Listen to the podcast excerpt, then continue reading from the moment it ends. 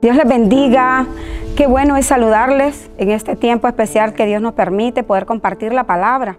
Quiero compartir en Romanos 12, 3. Digo, digo pues, por la gracia que me es dada a cada cual que está entre vosotros, que no tenga más alto concepto de sí que el que debe tener, sino que piense de sí con cordura, conforme a la medida de fe que Dios repartió a cada uno. ¿Qué me refiero a esta cita bíblica?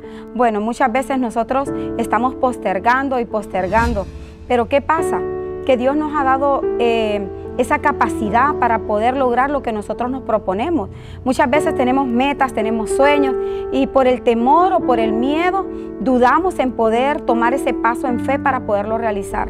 Yo quiero animarle en este tiempo que si usted tiene un plan para su vida, para su familia, que lo haga, que se permita a sí mismo darse esa oportunidad de poder lograr, que no esté postergando más mañana.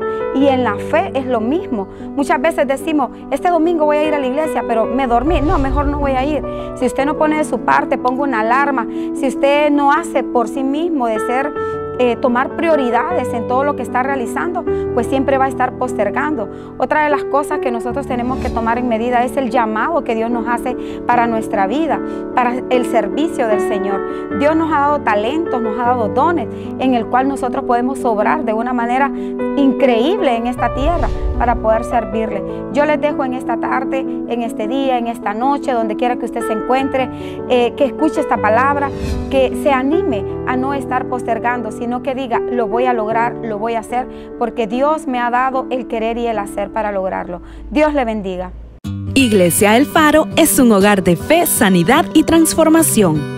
Para consultas, consejerías y apoyo a la familia, puedes contactarnos a los números 9772-2223, 2443-8200. También puedes hacerlo a través de nuestro correo electrónico iglesialfarolaceiba.gmail.com y nuestras redes sociales Facebook, Instagram, YouTube y WhatsApp.